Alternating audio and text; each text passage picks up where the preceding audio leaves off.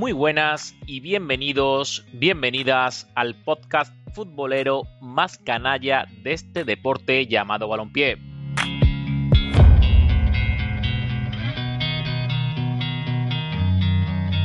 En los cantamañanas del fútbol encontraréis tertulias, análisis y anécdotas del deporte rey que no te dejarán indiferente.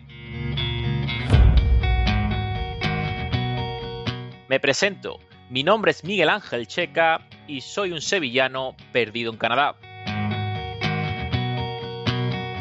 Junto a mí tendré a mi fiel colaborador y a uno de los más cantamañanas del fútbol actual. Pablo Rodríguez me acompañará para debatir sobre los partidos más interesantes de cada jornada.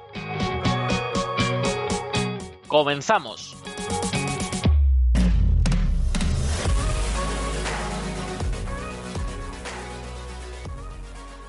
180. 180 segundos es el tiempo que España estuvo eliminada del Mundial de Qatar. 180 segundos que para todo aficionado español se le hicieron eternos. Pero antes de meternos de lleno a analizar un partido horrible de la selección española, permítanme que diga una cosa. Qué bonito es este bendito deporte llamado balompié, porque de verdad me compadezco de las personas que no tienen la suerte de disfrutar y de vivir la pasión de este deporte. Lo que ha ocurrido hoy es una auténtica oda de tensión, alegría y tristeza, donde cualquiera, repito, cualquiera de las cuatro selecciones han tenido opción de pasar a octavos de final. Y antes de saludar a Pablo, quiero reclamar desde este humilde micrófono que por favor nombren como hijo predilecto del Estado español a Don Kai Lucas Havertz. ¿Qué pasa, Pablo? ¿Cómo estás? ¿Todo bien? ¿Qué tal, Miguel Ángel? ¿Qué tal? Todo bien, afortunadamente bien, como tú, como tú dices. Y sí, es curioso. Nosotros en los dos programas que hemos hecho del Mundial le hemos pegado ciertos palitos a Kai Havers porque no estaba sabiendo ser ese 9 que le faltaba a Alemania y hoy hay que decirle como, como allí dicen, no, danke, porque, porque sin ninguna duda nos ha sacado de un aprieto, ¿no? Y lo que tú has dicho al principio, qué bonito hubiera sido vivir esto sin que tu equipo, sin que tu selección te tocara la fibra, ¿no? Porque ha sido un, un tsunami de emociones, ¿no? De, como tú has dicho, tensión, nerviosismo, tristeza, alegría. En un momento se adelantaba Costa Rica, volvía a empatar a Alemania, España que no reaccionaba. Mm, ha sido complicado y, difícil verlo como aficionado español, pero qué bonito hubiera sido, sin duda, y qué bonito ha tenido que ser para, lo, para el resto de aficionados. Y todos hemos visto que el partido empezó controlado, lo esperado sobre el guion, España dominando la pelota de cabo a rabo, antes del primer cuarto de hora el golito de turno de tu delantero centro, cuando todo parecía que iba a ser un paseo, los nipones salen del vestuario con una única misión, entre ceja y ceja, que es ganar el partido. Yo creo que la clave del encuentro es cuando, cuando el entrenador nipón hace el cambio del sistema, pasando de los 5 atrás a jugar con un 3-4-3, que es lógico porque se está jugando la vida. Necesitaba ganar sí o sí para intentar tener opciones de clasificarse. Y nada, y yo lo que quería saber es, aparte de analizar el partido y ver lo que la lectura que te ha dejado, quería conocer tu opinión sobre, sobre el planteamiento inicial de Luis Enrique, si era lo que te esperabas, si, si algo que te llamó la atención o no te gustó, ¿qué, qué, opinión tienes sobre ello? A ver, está bien que, bueno, está bien. Eh, no está de más que nosotros como aficionados pensemos, ¿no? Que, que el partido de hoy era un poco más o menos lo esperado, el control, sin mucho apuro. Una España jugando mm, a medio gas, ¿no? A mí era la sensación que me daba.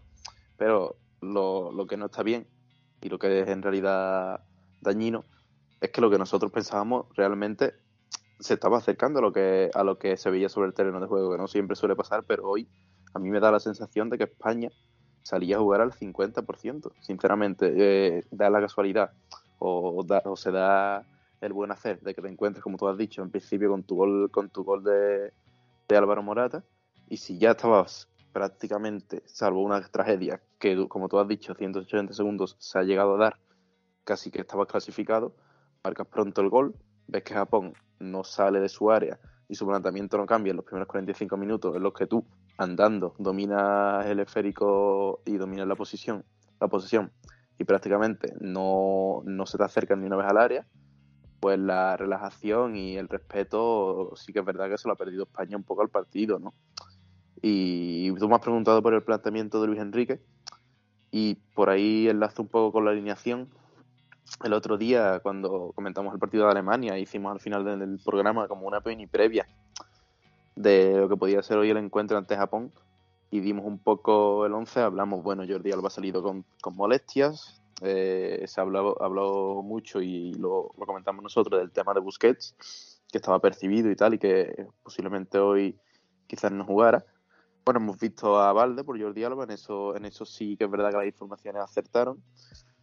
Eh, hemos visto la, entrada de Pau, lo cual a mí la verdad que sí me, me ha rechinado un poco, me ha trastocado un poco, porque bueno, yo hubiera entendido que hubiera entrado un defensa central eh, quizás eh, quitando la pareja la por Rodri para que Rodri jugara de pivote y entonces sí así sacrificar a Busquets, ¿no? Como se estaba diciendo, pero sin tocar a Rodri atrás y dejando a Busquets, me ha sorprendido un montón que, que Laporte, que, había realizado dos grandísimos encuentros, eh, pasara relegado al banquillo y entrara Pau. Yo creo que, que Pau ha, ha, demostrado un nivel bastante flojo, luego hablaremos de los nombres propios, pero sí que es verdad que por ahí me ha resultado un poco extraña la decisión de Luis Enrique. Y bueno, los, dos cambios en el ataque, lo comentamos, el ataque de España iba a cambiar.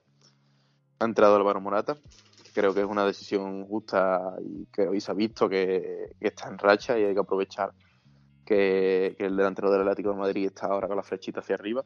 Y ha entrado Nico, ¿no? que también ha sustituido un poco a Ferran Torres y, ha removido un poco el, el ataque de España.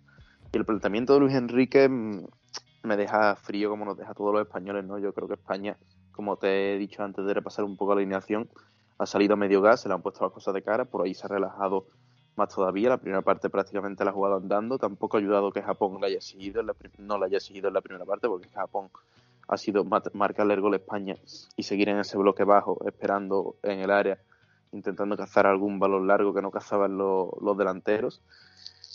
Y, y en realidad iba ganando, no estaba sufriendo, pero la sensación era de que si Japón cambiaba un par de piezas y le apretaba a España, España iba a tener que ir a contracorriente porque estaba sin intensidad, sin apenas verticalidad y cuando ha tenido que ir a contracorriente se ha encontrado sin ideas, un equipo sin ideas y que al haberle perdido el respeto y la concentración al partido, pues se ha visto en una situación que muchos españoles no hemos visto viendo mañana las imágenes de la selección de Luis Enrique volviendo a España, aterrizando en barajas.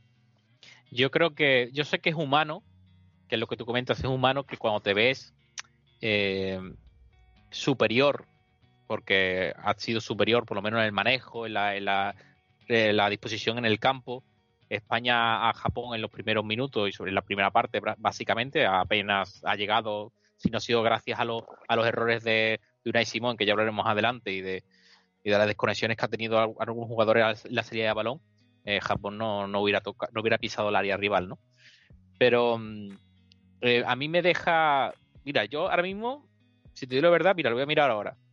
Hace, hace menos 5 grados de sensación térmica aquí. Pues si yo ahora mismo cogiera el bañador y con el bañador solo me fuera afuera a menos 5 grados, no llegaría al nivel de lo frío que me ha dejado el partido de España. Parece como si, si nos hubieran eliminado de una. Yo he sentido como si me hubieran eliminado del, del Mundial prácticamente y estamos clasificados, pero eh, no sé si se ha, mezclado con la celebración de, Japón, los jugadores corriendo al campo, ¿no? Que es lo típico que se ve cuando hay una eliminatoria, ¿no? Y eh, los jugadores de España decaídos. No sé, eh, yo sé que tiene que pasar todavía horas a analizar, sopesar lo que, lo que, lo que ha ocurrido, ver los errores y, la, y las cosas bien, las cosas buenas que se han hecho. Pero mm, eh, la verdad que me da la sensación de que España está yendo de más a menos en el Mundial y como no haya un cambio de, giro, un cambio de chip para ahora lo que nos viene, mm, me parece que jugando así es muy difícil ganarle a, casi cualquiera. Es que es muy fuerte, es muy fuerte, Miguel Ángel. Ten en cuenta que, que la ilusión generada de España, habiendo rozado la perfección, en el primer partido contra Costa Rica, con esos siete goles benditos, siete goles, ¿no? Que, ya dijimos en su día que iban a ser importantes. No es que hayan sido importantes, que han sido vitales. Han sido han sido lo que, lo que le ha dado a España la clasificación, no, hay otra. no Y recuerda, Pablo, perdona que te, responde, eh, te corte, recuerda que habla, hablamos lo mismo sobre la, el buenismo, entre comillas, de, hombre, por favor, ya llevas cuatro para un poco. No, no. La competitividad, y más en estos torneos tan cortos y que se pueden decir por detalles como goles o como las tarjetas amarillas, que hasta a punto de México pasar por la, eh, el, grupo de México pasar por la tarjeta amarilla. Es que cualquier detalle en, este, en esta competición tan, tan igualada y tan corta es necesaria.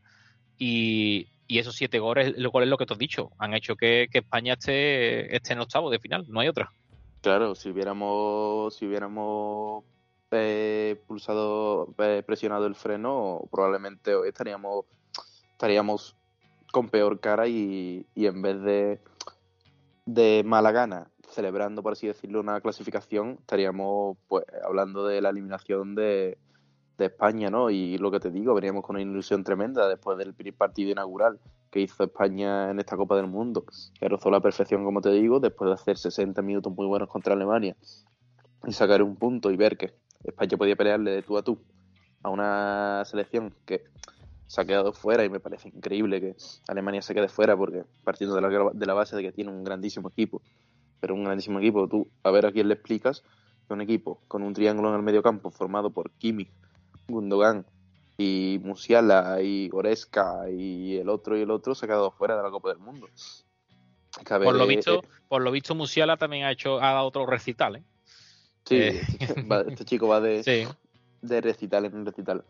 Y, y después de, de verlos en el cómputo general, dos grandes partidos que había realizado España, yo veía al país cada vez más volcado con la selección, cada vez menos haters de Luis Enrique, el tema de los strings, que cada día tú sabes que removía el país eh, y a todos nos hacía pegarnos a las pantallas y llega hoy esto y es que esto es un mazazo, es un mazazo porque aparte de la derrota ya es la imagen que ha dado España, o sea, Japón ha ganado una España a medio gas y una España que cuando se ha, se ha puesto el marcador en contra se ha visto sin idea y sin capacidad ninguna de reacción. Hemos visto a un partido horrible de España. O sea, hemos visto a esa España en realidad que no queremos ver. Sabemos que existe, porque hemos visto partidos de la España de Luis Enrique en las que ni ha habido verticalidad, ni ha habido velocidad, ni los tres de arriba han sabido picar al espacio, ni han tenido dinamismo a la hora de crear la jugada. Los del centro del campo han estado espesos.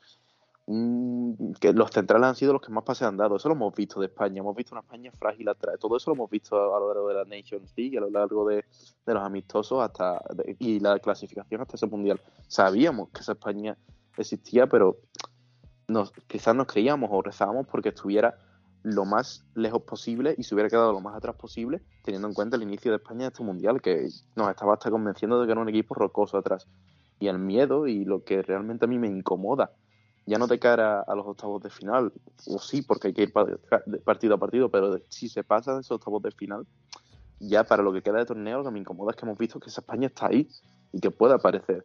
Y que esa versión de España, igual que la versión de España roza la perfección es muy buena y no me cansaré de decirlo, cuando España juega bien, no hay equipo en el Mundial que juegue mejor que España, si España tiene un día malo, es un equipo endeble atrás y sin ideas en ataque. Y eso es algo que Luis Enrique tiene que intentar minimizar lo máximo posible, intentar que esa versión no salga, porque es que el partido de hoy de España nos ha dejado fríos, fríos, congelados y con unas ganas de tomarnos un colacao y acostarnos porque nos ha dejado muy mal. Voy a sacar mi lado optimista. Vamos a hacer. Vamos ya, ya sabemos que ha sido un partido horrible para olvidar. Pero tengo dos o tres cosas que, si lo vemos desde la perspectiva optimista, desde el vaso medio lleno. Uno, este era el único partido que se podía permitir perder. Eh, dos, tenemos que aprovechar la racha de Álvaro Morata es muy importante que el delantero centro que tenemos lleve tres goles en tres partidos, que prácticamente lo que toca va dentro. Sí, lo que tiene que hacer un delantero, vaya. Va dentro. Y sobre todo yo creo que esto, primero, le baja un poco a los pies sobre la, tierra, no a los jugadores ni, ni, al cuerpo técnico, que yo creo que sí lo tendría. Yo creo que a la afición en, en general. Y yo creo que esto, es, esto puede hacer que se una mucho más el grupo, que se miren a las caritas esta noche y durante los días que quedan hasta enfrentarse a Marruecos y se digan tres o cuatro cosas cada uno, siempre de forma constructiva, lógicamente, y que sea un punto de inflexión. De que vean, lo, mira, esto lo hemos hecho mal, hemos visto lo que tú dices, hemos mostrado esa cara B que nadie quiere ver, pero que la tenemos, desgraciadamente, y puede ser que sea un cambio de chip, yo espero y deseo, por eso estoy la parte optimista hablando ahora, que, sea así. Y lo que quería saber es, ahora antes de, meternos con los nombres propios, hay una polémica, la gran polémica del partido, que si, si la gente quiere agarrarse a eso, si quiere agarrarse a eso, me parece una excusa muy barata para, para, para tapar, porque es como tapar un, eh, con el dedo el, sol, ¿no? Em, para mí, primero, no hay discusión, porque la tecnología que se utiliza es, yo creo que es similar o igual que el de ojo de halcón, del tenis. Aunque la, base de la pelota esté fuera, la circunferencia hace que, toque, no que toque, sino que esté sobre la línea. Y no, no entiendo la, la, polémica, no entiendo la, necesidad de, llevar a esto a categoría de robo cuando y comparándomelo con lo de Corea, cuando lo de Corea era se veía claro que estaba dentro del, campo y no sé, no sé qué te parece a ti. Si tú, tú crees que, tenía que haberse anulado el gol o, o cómo, qué piensas, Pablo. A ver, eh, si queremos modernizar el fútbol y queremos darle alas a las nuevas tecnologías y queremos ir adelante, como los de Alicante, y, ir a muerte con esta nueva era moderna del, del balompié, pues tenemos que ir para adelante. Que la barriga de la pelota por un milímetro está por encima de la línea y por eso el gol es legal. Aunque no haya imagen que la gran mayoría de españoles veamos la pelota fuera. Pues es legal. Vamos para adelante con las tecnologías, lo aceptamos. Igual que un bar detecta un penalti que por las nuevas tecnologías, un fuera de juego que te puede dar la Copa del Mundo, te puede dar una eliminación o un pase, te lo detecta y estamos la mar de contextos y qué buena es la tecnología, pues también es que buena es la tecnología para esto, ¿no? En este caso nos ha perjudicado.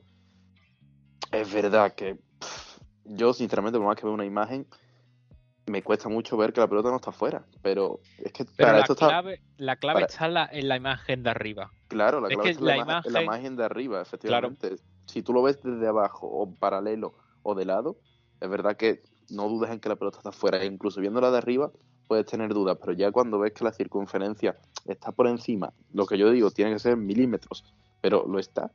Y si hay una tecnología tan avanzada como el Mundial, en el que hemos llegado a que los balones se carguen antes de los partidos, que, que eso es algo que yo nunca me hubiera imaginado y, lo, estamos, lo estamos viviendo ambos de jóvenes, imagínate lo que nos queda de avanzar en el fútbol, pues para adelante con esa tecnología. O sea, la tecnología no se ha equivocado, la pelota está en posición legal y, y bueno, ya que a uno una foto le parezca que está fuera o que nos joda, perdón por la palabra, un poco, que estas nuevas tecnologías han avanzado tanto para que ese gol sea legal, eso no quita que, escudarse en eso o defender la derrota o el posible empate en eso, eh, no querer la fe, ver las cosas como son. O sea, igual que le tocábamos las palmas a España el día de Costa Rica, igual que defendíamos que España podía ser candidata a todo, porque le había peleado el partido, podría haberlo ganado, al igual que haberlo perdido contra Alemania y había jugado de tú a tú, hoy hay que darle hasta en el DNI, porque no ha hecho las cosas bien, no porque aquí seamos, de hecho aquí seamos de,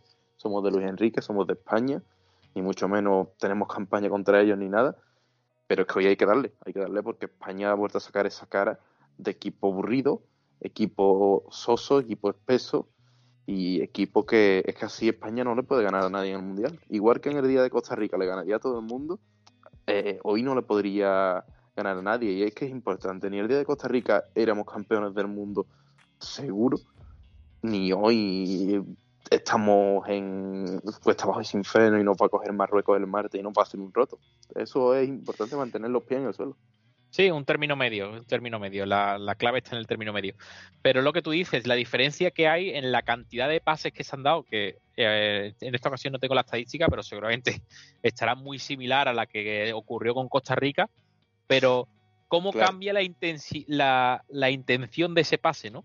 La verticalidad que teníamos el, el uno, el al tercero cuarto, al cuarto pase estamos ya cerca del área y lo que nos ha costado entrar en que también tiene mérito el sistema defensivo que ha, planteado Japón, ¿no?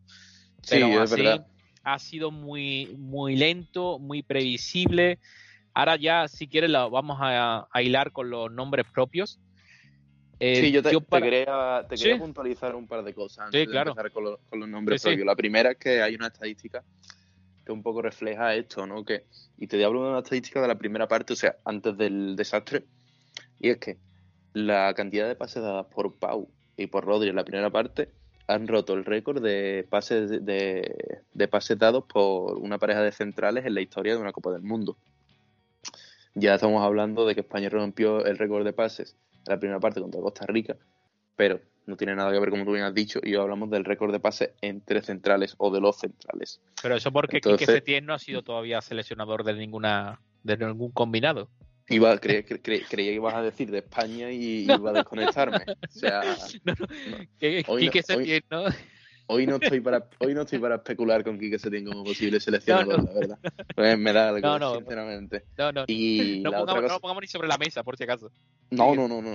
Y la otra cosa que te quería puntualizar es que yo yo me equivoqué rotundamente, yo me equivoco muchas veces en mi vida y hablando de fútbol, pues más todavía, porque puede parecer a lo mejor que sé un poco de esto, pero yo sabré un 1% de lo que es el fútbol en su totalidad y yo te dije aquí en la previa que yo creía que el partido para España podía ser muy favorable en el sentido de que Japón le iba a proponer algo que, por ejemplo, Costa Rica no le propuso.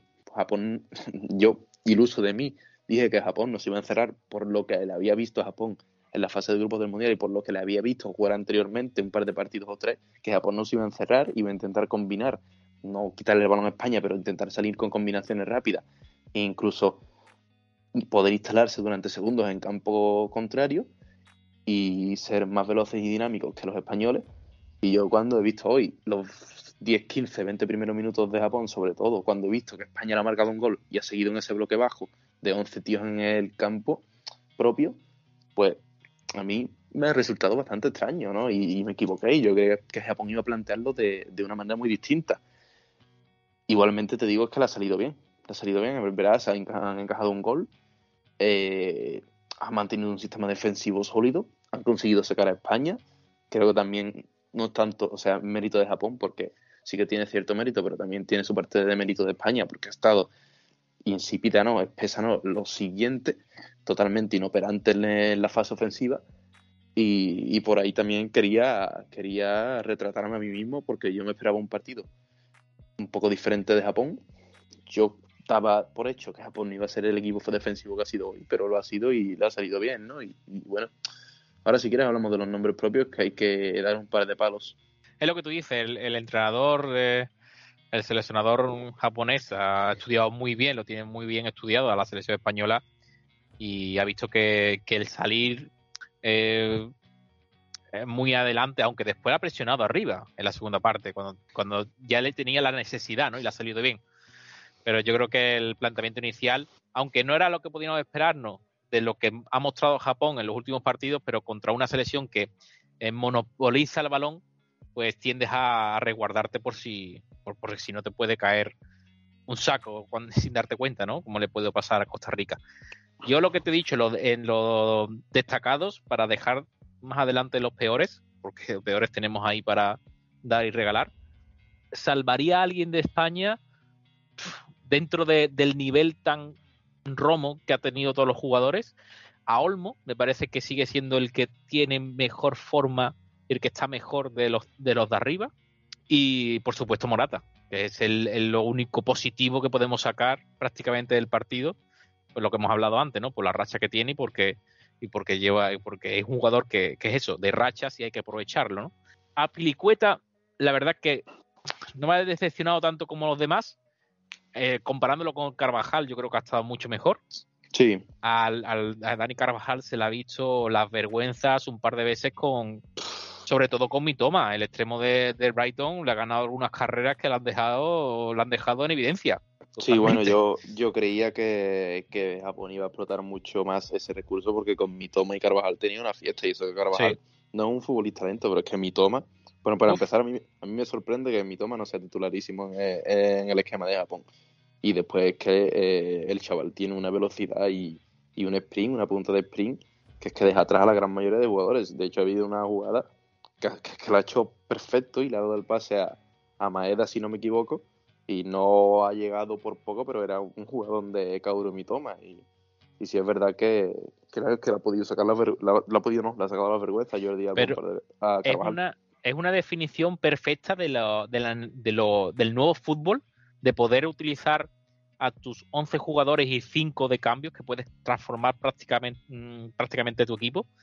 Y es que Japón lo sabe utilizar muy bien. ¿eh? No es la primera vez que los que entran desde el banquillo cambian el partido de forma bestial. Es que. Bueno, o mm, sea, es que en realidad, perdona Miguel Ángel. Sí. Mm, todo partido tiene sus matices y todo partido tiene sus registros y, prácticamente ningún partido es igual que otro. Pero yo creo que la de España hoy, por ejemplo, se puede asemejar a, la primera jornada de Alemania y Japón. O sea, Alemania hizo muy buena, muy buena primera parte, España no ha hecho muy buena primera parte, simplemente ha jugado a medio gas, ha jugado andando y, con, y jugando andando le ha dado para meter un gol y se 1-0 al descanso pero poniéndote que los dos equipos han ido 1-0 al descanso, Japón propuso una cosa totalmente diferente el día de Alemania, como lo ha hecho hoy contra España, se propuso ir a ganar, se le subió las barbas y cuando ambos equipos, tanto, del, tanto otro día como Alemania, como hoy España, se han querido dar cuenta, se encontraban 1-2 abajo y con un bloque bajo de Japón enfrente y sin encontrar respuesta. O sea, dentro de los diferentes matices, se puede comparar lo que le pasó a Alemania con lo que le pasó a España y por ahí también me da rabia porque dices, no estaba avisado España de lo que podía pasar. Estaba avisado, aquí lo decíamos en la previa. Mm, más allá de que, por ejemplo, yo me equivocara con cómo creía que iba a salir de Japón, no me equivoqué cuando, ni tú te equivocaste cuando decíamos que vamos a tener los pies en el suelo, vamos a tener cuidado con Japón, que Japón es un equipo que tiene buenos futbolistas. O tiene un equipo, es un equipo que tiene buenos futbolistas. Mi toma no, juega titular, cosas que no entiendo, pero cuando sale lía la de Dios, a lateral que coge lateral que le, que le genera una pesadilla. O sea, Daichi Kamada, el punto de la entrada de Frankfurt, es un pedazo de futbolista. Luego los futbolistas de la liga china, de segunda alemana, que tú dices, bueno, este juega en, en, Tokio. Este futbolista con Japón ahora parece que rinde como Ibrahimovic. Entonces, y te, y, te, y te quedas blanco. Y es así, y te ganas un partido.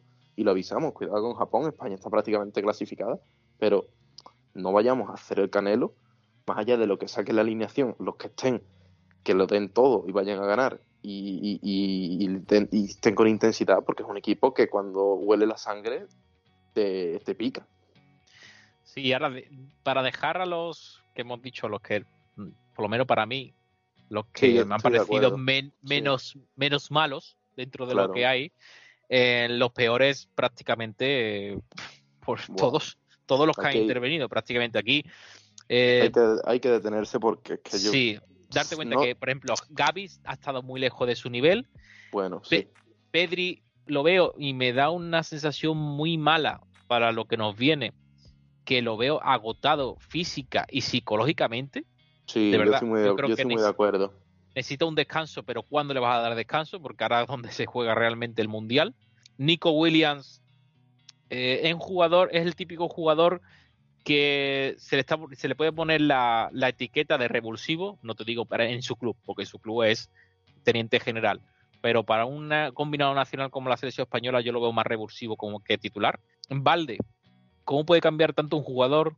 Que estamos, estamos hablando de un jugador que juega en el Barcelona, que no que esté jugando en el Elche, que está acostumbrado a jugar a, a niveles europeos altos. Yo sé que es un mundial, que es debutante, es muy joven, tampoco podemos darle eh, aquí palos al chaval, ¿no? Pero también me ha dejado un poco frío es que te podría enumerar uno a uno y decirte lo que me ha parecido. Pero no sé si tú de alguno de los que, de todo lo que ha habido, destacarías a alguien como que dirías, y es que yo no lo vuelvo a poner más hasta que... A ver, que yo, yo me voy a intentar detener un poco sin, sin llegar a ser pesado, porque creo que lo de que analizarlo y un poquito en cada, cada eh, problema que ha tenido España para un poco a ver qué ha fallado y qué se, cómo se puede solucionar. No un futbolista que, como tú dices, que yo diga con la calidad de hoy, ni lo pondría más en el Mundial. Yo cuanto menos minutos juegue Pau Torres de aquí a que acabe el Mundial, yo creo que casi que mejor para los intereses de la selección española. A ver, Pau Torres no ha liado en sobremanera hoy. De hecho, por salir, creo que no sale directamente en la foto de los goles. Pero es que la sensación de fragilidad defensiva que da España cuando juega Pau Torres a cuando está Aime Laporte, eh, la diferencia es grandísima.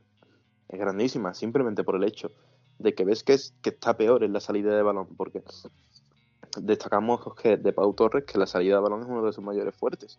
Y sin embargo, mmm, notamos una diferencia con, con Aime Laporte grandísima. En lo defensivo, y es que no es una diferencia, ya es que es un abismo. O sea, el mero hecho de ver a ir a Pau y saber que en cualquier momento te la puede liar porque no llega una marca, porque no esté contundente, porque, bueno, miles de cosas en la faceta defensiva.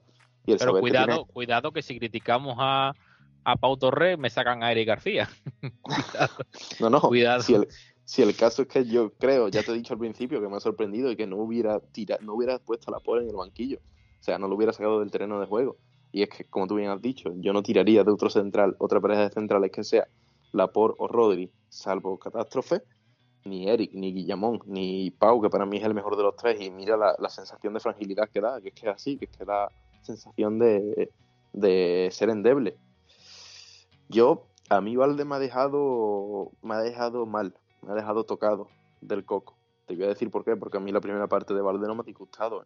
A mí la primera parte de Valde no te voy a decir que me ha enamorado, pero le he visto subir con bastante soltura, le he visto tirar dos, tres centros que no eran malos del todo, le he visto combinar bien por izquierda con Dani Olmo, le he visto un jugador con personalidad para estar jugando una primera parte de titular en el Mundial con España, llegando a las circunstancias en las que ha llegado.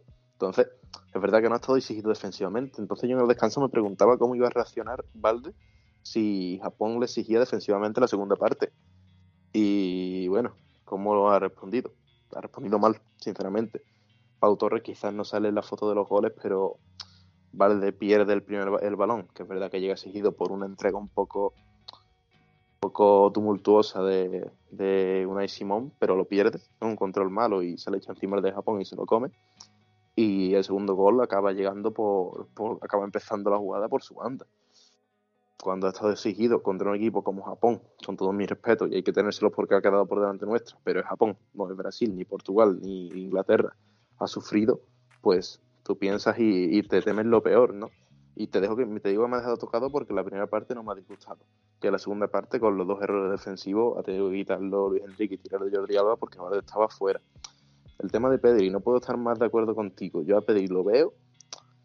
Yo no sé cómo estará psicológicamente, que tampoco es que lo vea bien, pero físicamente hoy me ha dado la sensación, una sensación Pedri, de estar tocado, de, tener la bombona de oxígeno prácticamente vacía.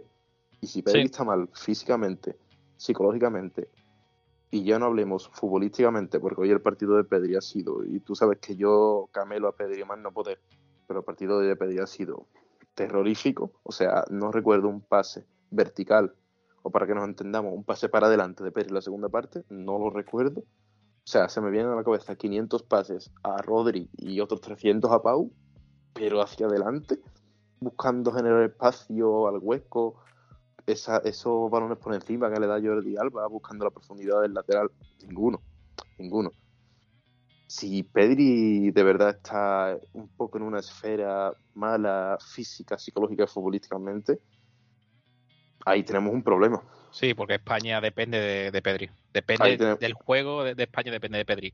Ahí tenemos un problema y si Pedri no está, España no está. O sea, yo por ejemplo cuando, cuando analizamos y decimos, es que España está en desventaja a la hora de intentar ganar la Copa del Mundo porque no tiene una estrella mundial.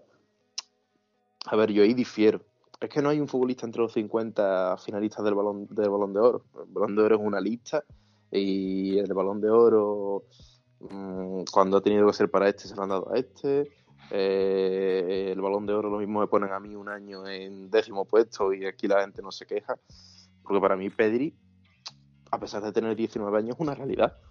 Y si tildamos a en Alemania de Musiala estrella mundial, yo creo que a Pedri hay que llamarlo estrella mundial también, ¿no? Salvando las distancias, pero para mí lo es. Y si, y si Pedri no está, a lo que voy, si Pedri no está, España no está, porque no hay un Pedri en España. Hay un Gaby, puede haber un Carlos Soler, puede haber un Coque si a Coque le da la gana de, estar, puede haber un Marco Llorente, pero no hay un Pedri. Y si Pedri no está y hoy no ha estado, España pierde no mucho, pierde la totalidad de su juego ofensivo.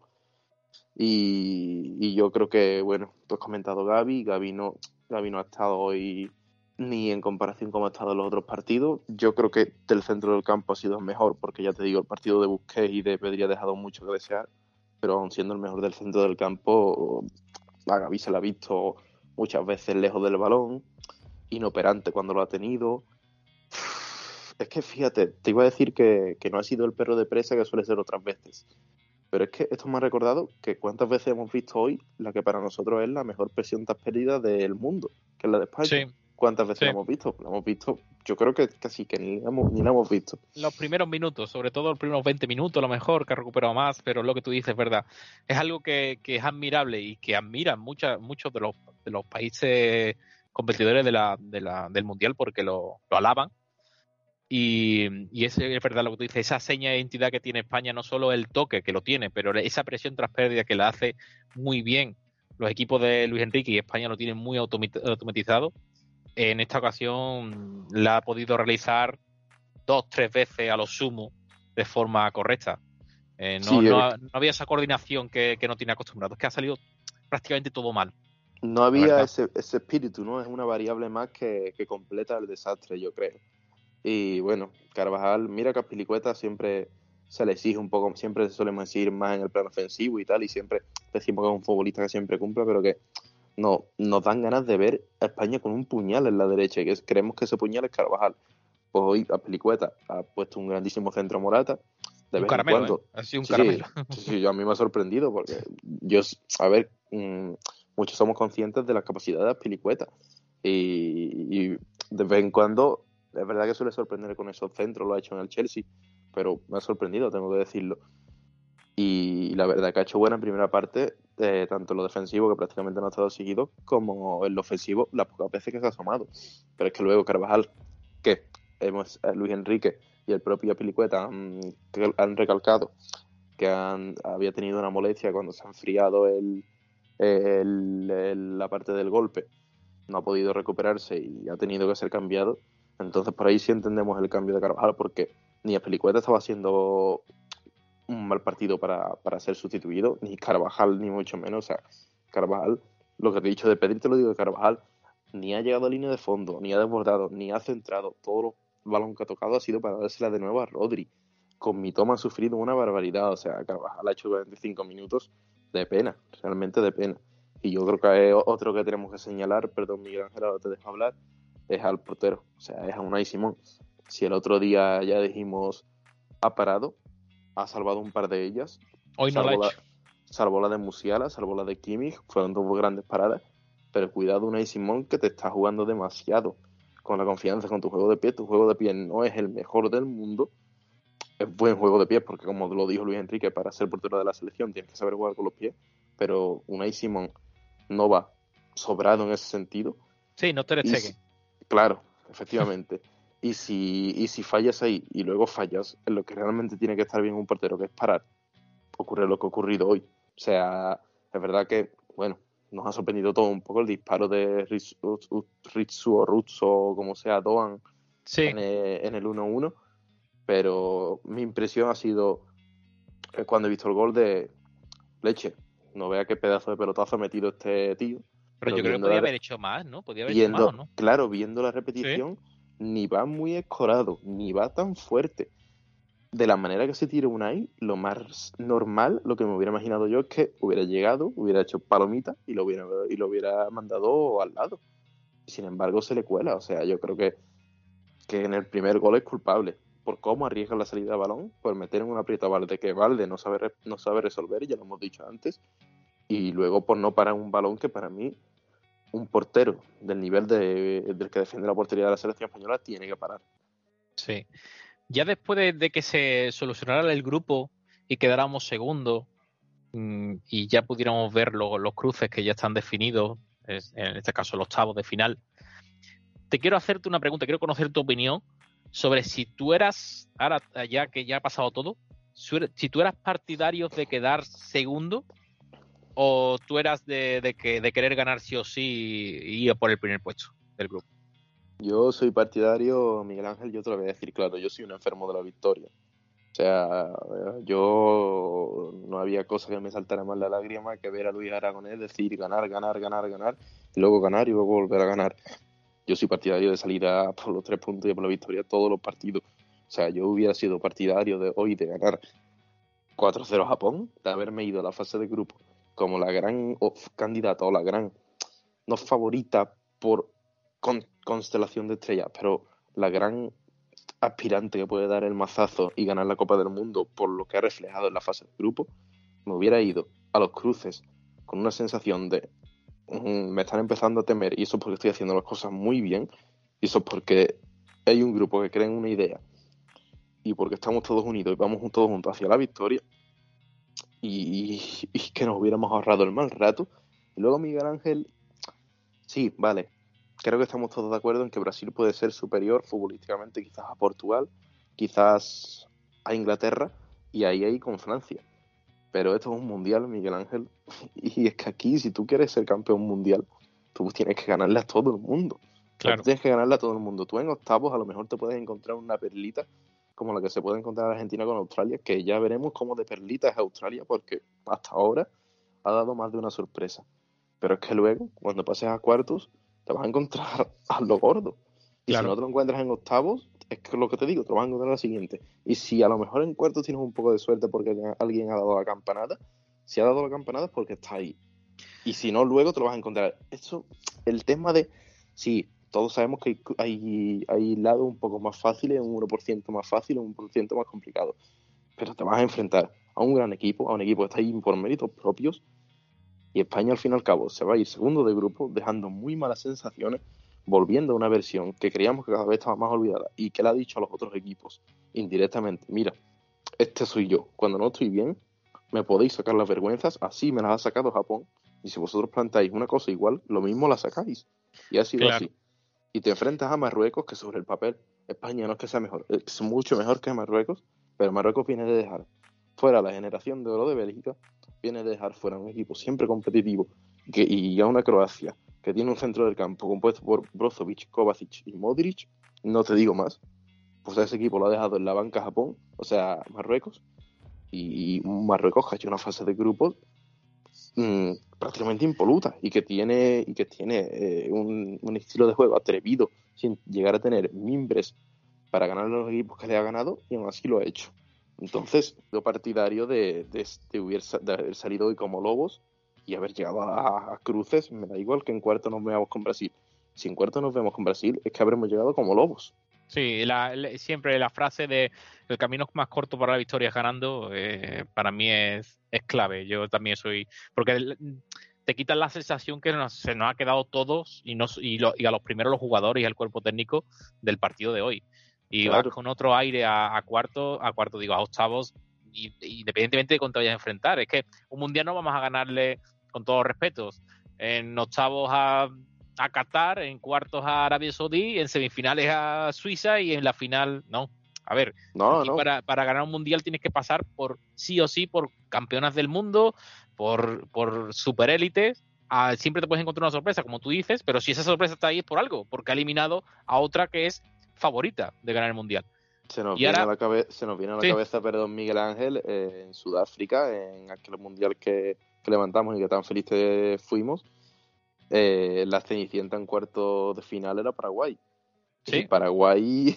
Estuvo a punto de. Si Cardozo mete el penalti, si Casillas no, no vuelve a ser santo, lo mismo, esa historia se acaba en cuarto de final y te elimina Paraguay. O sea, el equipo que era la Cenicienta. Y Francia cuando se enfrentó a Suiza, que todo el mundo daba por hecho que Francia iba a pasar. Sí. Y, lo eliminó en los que, que en las eliminatorias y cuando el equipo está ahí es por algo. Aunque tenga una cosa o dos o tres, pero si sabe explotarla muy bien, te puede hacer el lío, te puede dar el día. Y por eso, ahora quiero, eh, quiero que continuemos y, pasemos al, al prepartido de, los octavos, que ya sabemos nuestro rival, que es Marruecos, que es lo que has comentado tú antes. Eh, tiene poquitas cosas, pero las que tiene las está explotando muy bien y está dándole con la posibilidad de poder ganar y de, y de, y de jugar un fútbol más básico para, para, entendernos, pero que también es efectivo, está siendo efectivo casi al 100%. Y la pregunta es, ¿nos encontraremos? ¿Será el momento, que espero que no, que revivamos a Enesiri? ¿O, o al final no hemos sido capaces de revivir a Enesiri durante toda la temporada de liga y va a llegar a Enesiri y va a, y va a ser Bad Batsen? ¿O tú crees que, que, lo vamos a encontrar? Si, España, si España cae eliminada con una actuación estelar de Enesiri, yo creo que tengo que dejar el programa por respeto a los oyentes De, este podcast. Y por respeto a ti mismo. Y por respeto a, mí mismo y a Nesiri, porque, a ver, yo hoy lo he pensado, Miguel Ángel, porque eh, ha marcado un gol, de hecho ha marcado un golazo, típica jugada de él, jugada al espacio con los centrales de, de Canadá, que no son precisamente Usain Bolt, y que ha fusilado con la derecha, que de hecho es su pie menos, bien, menos bueno, pero es que luego le han anulado un gol que era todavía mejor, porque ha enganchado una volea dentro del área de nuevo con la derecha y ha dado en el palo y ha entrado. Y yo estaba diciendo, este tío me parece a mí que se está entonando para España y, veremos, y veremos a ver si no nos da el día eh, el martes y, hace el partido de su vida. Es que ya me dolería revivir a Nesiri, me dolería mucho revivir a Nesiri eh, el martes. A ver, eh, metiéndonos ya en dinámica marroquí y, hilando con la previa, ¿no? Que, es lo que pretendemos hacer para acabar el programa. Eh, Marruecos tiene, como tú has dicho, varias cosas que sabe explotar muy bien y que es verdad que hay líneas que cogían un poco más, pero tiene jugadores de grandísima calidad, que es lo que le han espoleado y lo que le han alzado a los cielos para estar el martes y jugar contra España en octavos de final. Yo creo que el núcleo defensivo de, Marruecos, si nos centramos en su defensa y en su portero, es muy bueno, sinceramente. Tiene dos laterales que son dos cañones. Uno es a Kraft por la derecha, el jugador del PSG, del Inter de Milán, del Borussia del Madrid, que para mí, cuando está bien, es top 3 laterales derechos del mundo. Me parece un cañón.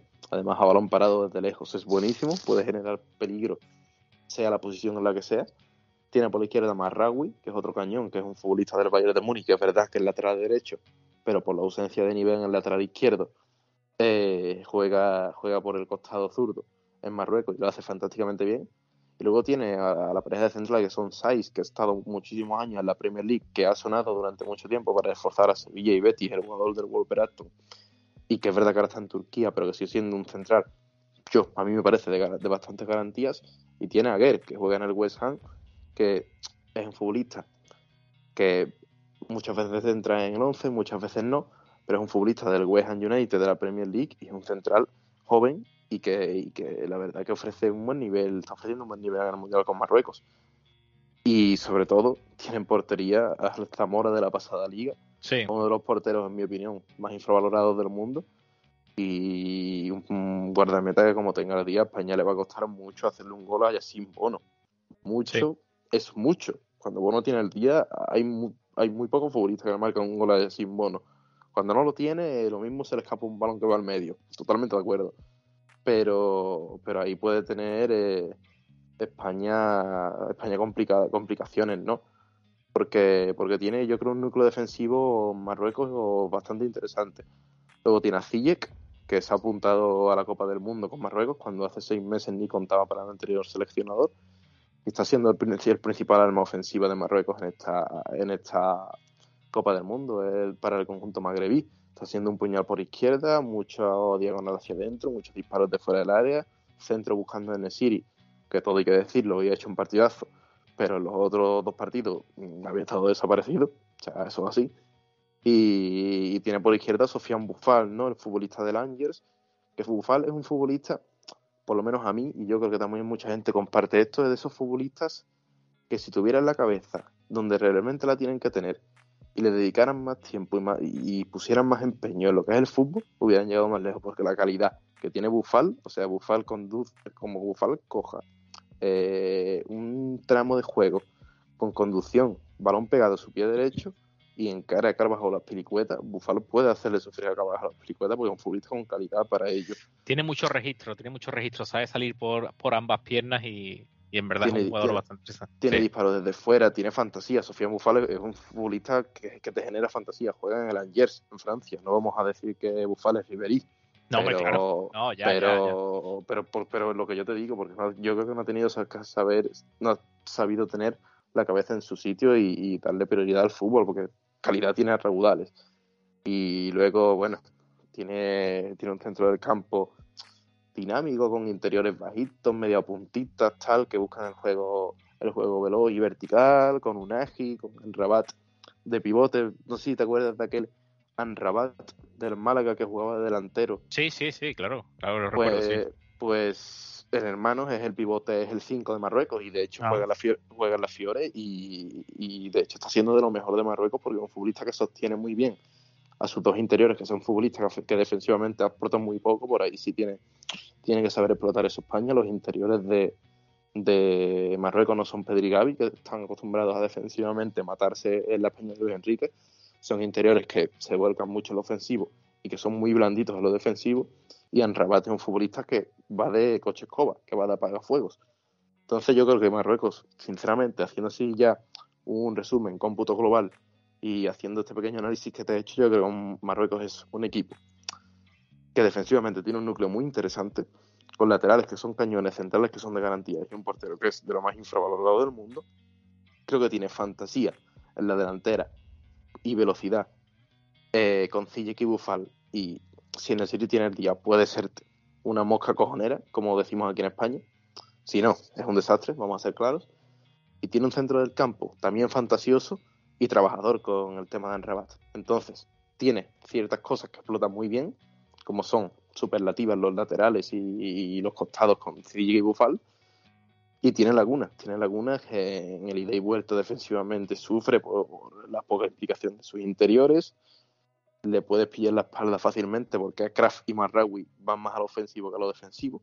Eso te iba a decir yo, yo creo que la clave está en coger la espalda a los interiores, que ese hueco que dejan la, la aproveche colocándose bien ahí Pedri y Gaby, o yo, yo creo que van a volver a jugar a ellos, ellos. Yo creo que ese, ese tribote en España es innegociable. Y la clave está ahí, en, coger las espaldas y, y, sobre todo darle mayor ritmo a la pelota. Aunque tenga un sistema defensivo bueno, pero si España le da más velocidad a la pelota al primer toque o como máximo dos toques, eh, tiene capacidad para poder abrir ese, ese entramado defensivo. Claro, y, ya para, cerrar un poco, te diría que Marruecos va a ser un poco lo que hemos visto hasta ahora en la Copa del Mundo. ¿Por qué no te lo quiero decir? Porque lo dije, dije lo mismo de Japón y hoy Japón se, han, cerrado. Es que se han cerrado cuando no, se habían, cerrado prácticamente en todos los partidos del Mundial.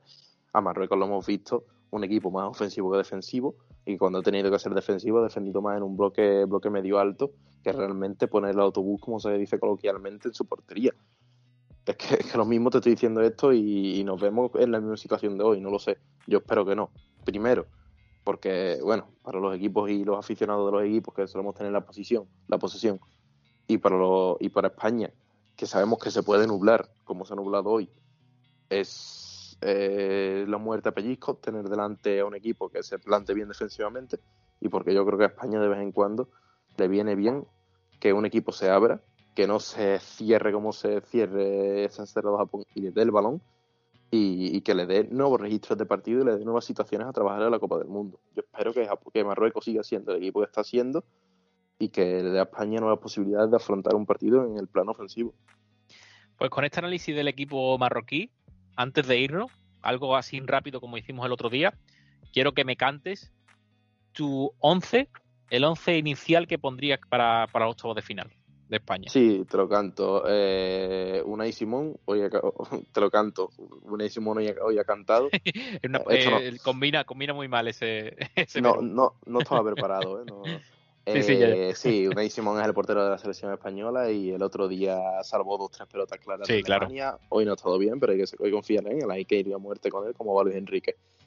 Eh, la defensa. Ah, me voy a, voy a adoptar por Aspiricueta. sí, sí, tú, tú tira, no, tú tira. No me, está, no me está convenciendo. Yo creo que Aspiricueta, Jordi Alba de nuevo, Lapor, por favor, ni Pau, ni Eric, ni Guillamón, y, y Rodri de nuevo de central. El tribote innegociable que tiene que volver a ser ese, ese mediocampo que le da al juego de la selección española y que le hace esa sala de máquinas que le hace maquinar en el plano ofensivo. Y arriba, yo seguía con Olmo por dos razones, porque para mí Olmo es que está siendo de los mejores de España en este campeonato del mundo porque como ya dije el otro día y lo idolatro hoy más todavía, entiende perfectamente lo que quiere jugar la selección, puede jugar perfectamente de extremo sin llegar a ser su posición ideal y le da mucha España. Daniel Olmo sinceramente le da puña a España. Y porque hoy hemos visto por fin a Ansu Fati y es verdad que el contexto era lo negativo, no, lo más, eh, lo peor posible para que Ansu Fati realmente decidiera algo, generar algo. Aún así yo creo que se la ha visto con ganas de intentar demostrar que quiere ser más en esta Copa del Mundo, pero no ha llegado a, realmente ser lo que esperamos de él. Entonces yo repetiría con Olmo por derecha, introduciría a Sarabia, porque tengo muchas ganas de ver a Sarabia, porque creo que Sarabia hace mucho para España y a, Sarabia, y a España le viene muy bien el juego de Sarabia, y porque en derecha ni Nico ha agarrado la camiseta de titular, ni Ferran me acaba de convencer, y creo que entre Sarabia y Jeremy me quedo con Sarabia. Y arriba Morata. O sea, yo lo tengo claro. Morata es uno, se la ha visto en su carrera. Morata es un delantero de racha, de épocas. Y ahora estamos viviendo una gran racha de Morata. O sea, que Morata haya salido dos partidos de suplente, haya marcado, que hoy haya jugado 60 minutos, haya marcado con una, una ocasión que ha tenido, que llevemos tres partidos y tres goles. Tres partidos y tres goles llevaba a Villa en 2010. Y, y, a, Villa, salvando la distancia, ¿eh? pero a Villa lo endulzamos a más no poder. Entonces hay que aprovechar la situación de Morata. O sea, Morata tiene que jugar, a no ser quitando catástrofe y que ahora empieza a ser desastroso, tiene que jugar todo lo que queda del Mundial. Sí, yo estoy, que no valga como eh, precedentes, pero estoy de acuerdo contigo. Únicamente tengo la duda, no sé si es por mis ganas de verlo en otro contexto, porque la verdad que no ha salido en el mejor contexto posible Ansu Fati. Es como que Luis Enrique ha dicho, venga, métete ahí un cuarto de hora y, dame la clasificación a octavos. Intenta salvarme los papeles. Y, y, eso, eso es muy... Muy complicado, sí. Muy complicado. Em, pero sí, yo creo que hay que agitar el árbol, el árbol arriba y ahí metería, o lo que te dije, yo tengo ganas de ver a Sarabia porque Sarabia no ha dado mucho a nivel selección.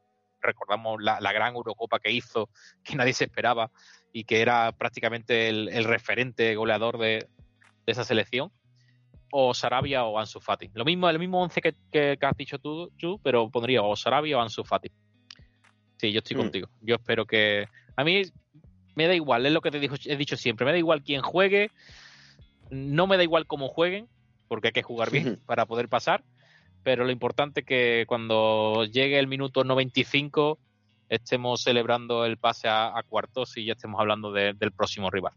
Sí, estemos con, perdón, ya para cerrar, estemos con la moral más, claro. más animada y que a nadie se lo olvide, por favor, que ni el primer día vamos a ser campeones del mundo. Esto suena tópico, pero es la realidad. Ni el primer día vamos a ser campeones del mundo, ni hoy somos inferiores a Marruecos. O sea, si el partido contra Marruecos sale de una manera como realmente debe salir y nos plantamos en cuarto de final, hay que volver a rebosar ilusión porque estás a dos partidos de plantarte eh, la cita más importante del panorama fútbol. Y creo que tiene credenciales para ello.